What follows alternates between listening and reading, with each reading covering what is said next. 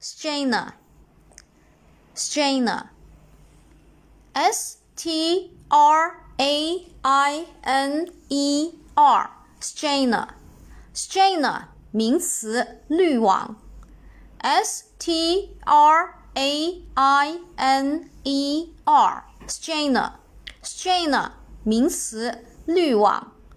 复数形式呢，是直接在后面加一个 s 给它就可以了 啊。下面我们重点来说一下这个单词的记忆方法。